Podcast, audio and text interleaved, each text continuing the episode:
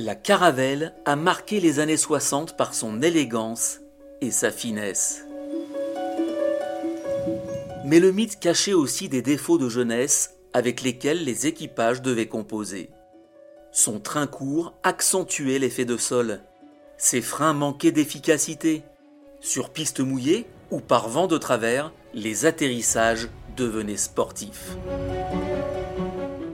La Caravelle 3, première version du biréacteur de Sud Aviation, était même équipée d'un parachute de queue. C'était parfois la solution de la dernière chance. Pilotes et mécaniciens navigants s'en souviennent encore.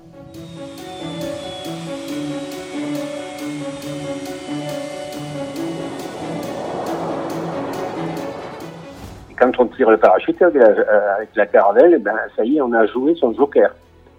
Il euh, n'y a pas de deuxième coup. Bernard Baquier, 5000 heures de vol en tant que copilote sur Caravelle 3 chez Air France.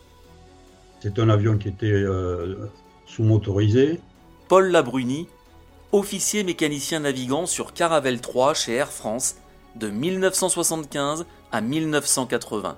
On s'en méfiait parce qu'on savait qu'on n'avait pas trop de freins, que euh, avait des gros effets de sol. On se posait les pieds sur les freins, c'était c'était huit pneus pétés quoi.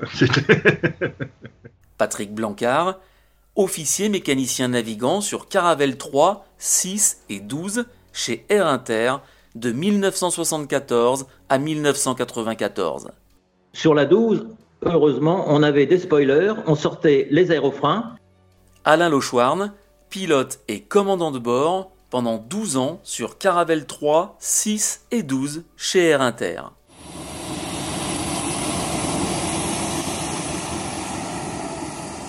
Alors, j'ai un souvenir, c'était un atterrissage sur une piste contaminée, sur une piste euh, neigeuse. Et donc là, sur une piste neigeuse, on pose l'avion, puis on laisse faire, on laisse rouler, il faut surtout pas taper dedans, quoi.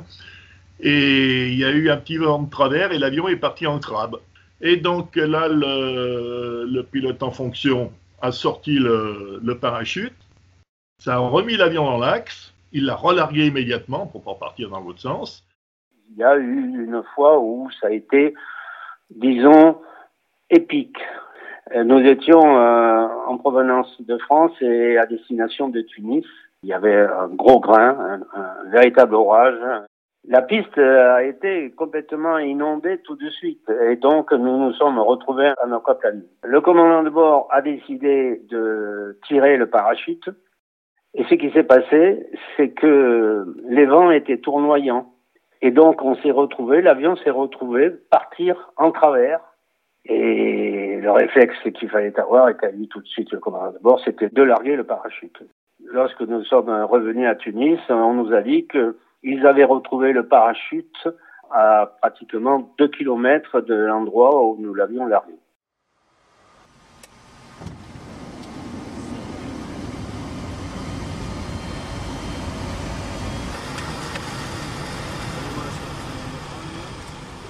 Celui dont je me souviens euh, le plus parce qu'il était euh, spectaculaire, pour moi mécanicien assis entre les deux pilotes, on s'est posé à, Helsinki sur une piste glissante et avec un peu de vent de travers. Et il fallait prendre en considération euh, le vent de travers et la vitesse avion. Et j'avais un commandant de bord qui était un fin pilote qui est parti en crabe à l'opposé du vent. Il a tiré le parachute et le, avec l'effet girouette, l'avion est revenu est passé par l'axe et commencé à s'embarquer. Et là, clac, il a largué son parachute. Donc il avait profité du freinage sur tout le retour de l'avion euh, dans l'axe. Et euh, il a largué à ce moment-là. il a continué à freiner. Ça s'est très bien passé. C'est spectaculaire parce que quand vous attendez le, largage du, parachute, vous vous dites si ça largue pas, on va direct dans, le, dans la luzerne à côté. Là. Et là, bon, mais il a joué le jeu et ça a fonctionné et ça a très bien marché. Je volais avec un commandant de bord euh, depuis plusieurs jours qui était très sympathique avec moi et qui m'a dit ça va pas être facile, mais je te le laisse, euh, je te laisse l'atterrissage, tu te débrouilles, mais tu n'hésites pas.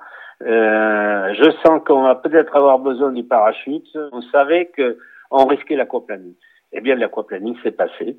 Il m'a dit, ça décélère pas, on tire le parachute. Et j'ai dit, oui, oui, parachute, parce que ça, je peux pas, je peux pas le décélérer.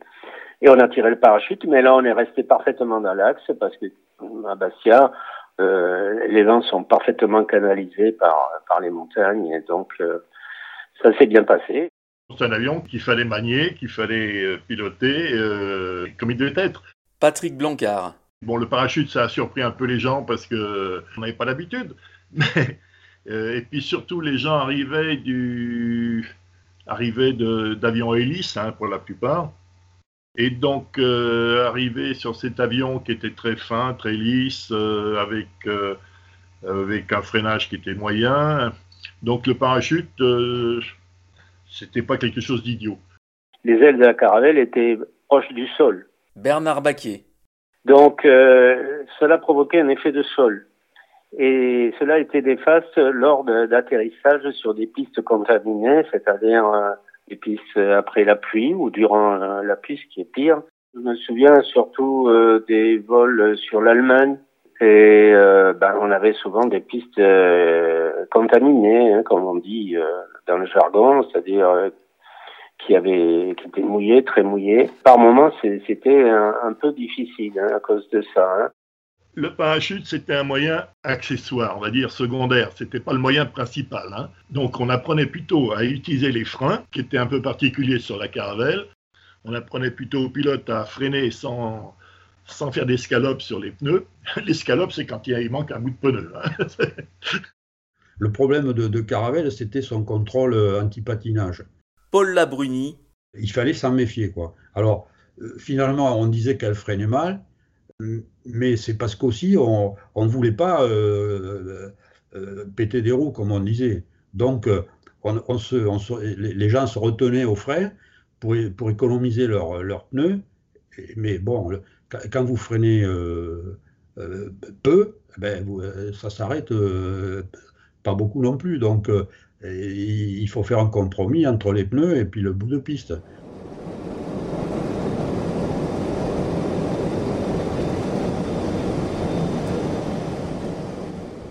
On avait quand même la chance de tourner essentiellement en France, où on avait des belles pistes. Hein. parce que, bon, la plupart des pistes faisaient 2400 mètres. Il y en avait même qui faisaient plus de 3 km. Bon, donc, ceci compensait cela, quoi, en fait. Hein. Bon, et il aurait fallu se poser sur des pistes de 1400 mètres à longueur de journée, ça, ça aurait été plus problématique. Euh, on avait toujours l'impression qu'elle ne voulait pas se poser, elle demandait qu'à voler cette machine. Donc, euh, d'ailleurs, un jour, j'ai volé avec un capitaine qui était marin. Euh, on faisait Bordeaux-Toulouse.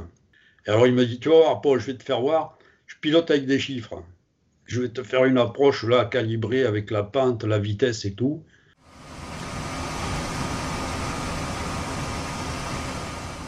alors on arrive, mais alors vraiment plein pour 300 nœuds et tout. Je dis, oh là, où c'est qu'on va finir là?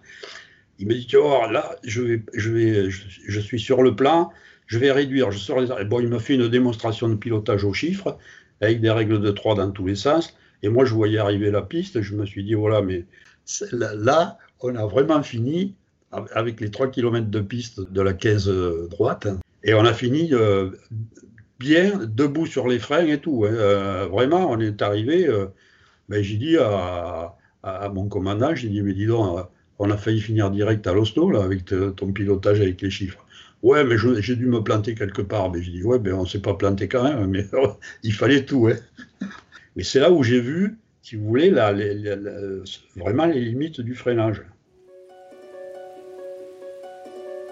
Là, il n'y avait pas d'inverseur de poussée, donc euh, voilà, même si c'était un petit moteur euh, qui poussait pas tellement au ralenti, ben, euh, il y avait quand même une poussée résiduelle et il n'y avait pas d'inversion de la poussée. Donc c'était uniquement le freinage sur roue, parachute et, les aérofreins et, la traînée des volets.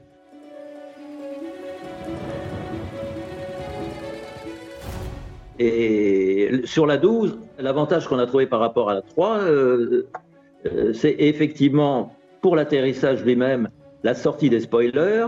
Alain Lochwarn. Euh, les aérofreins qu'on avait, les rivers, on croquait un peu les rivers euh, en étant une fois sur la piste, donc on n'avait plus de problème, on n'avait plus ce parachute qui, qui malgré tout était une option euh, un peu curieuse. Ça nous permettait de gagner euh, un petit peu de, pistes. Et on avait des spécialistes dans notre compagnie qu'on les appelait la, première bretelle parce que c'était le challenge, il fallait faire la première bretelle, donc euh, se poser le plus court possible. La vraie rupture, à mon avis, c'est quand on a changé de moteur, quand ils ont mis les moteurs double flux. Hein. Ça a été les, les 10, hein, la série des 10, des 11, puis la 12 évidemment lorsqu'on faisait la qualification sur la 12, on réapprenait un avion différent. Donc là, il y avait un moteur qui poussait plus, il y avait des, vrais reverses, les roues avaient été, enfin les freinages avaient été améliorés, il y avait, il y avait un APU qui est un progrès énorme, énorme. L'APU qui nous a donné un certain confort à bord pour avoir la climatisation, mais aussi pour les pannes électriques. C'est-à-dire que cet APU, on s'en servait dès qu'il y avait la moindre panne, on allumait l'APU, c'était une sécurité qu'on n'avait pas sur la Caravelle 3. C'était plus un descendant des avions de la dernière guerre, quoi. la Caravelle en piste. Bernard Baquier, Patrick Blancard, Paul Labruni et Alain Lochouarn. Un document de Jérôme Bonnard pour Aérobuzz.